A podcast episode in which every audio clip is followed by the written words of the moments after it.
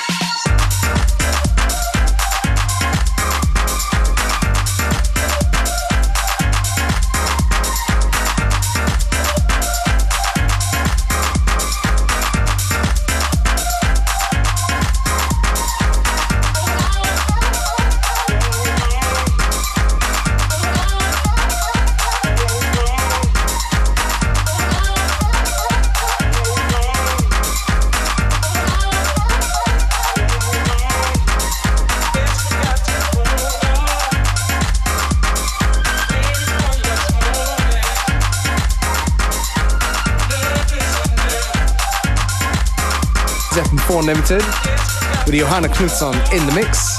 How are you feeling? I'm feeling just fine, thank you. It's been a good time. So, you know, are we going to get a track list from you? Of course. Of I, course. I never leave without a track list. Okay.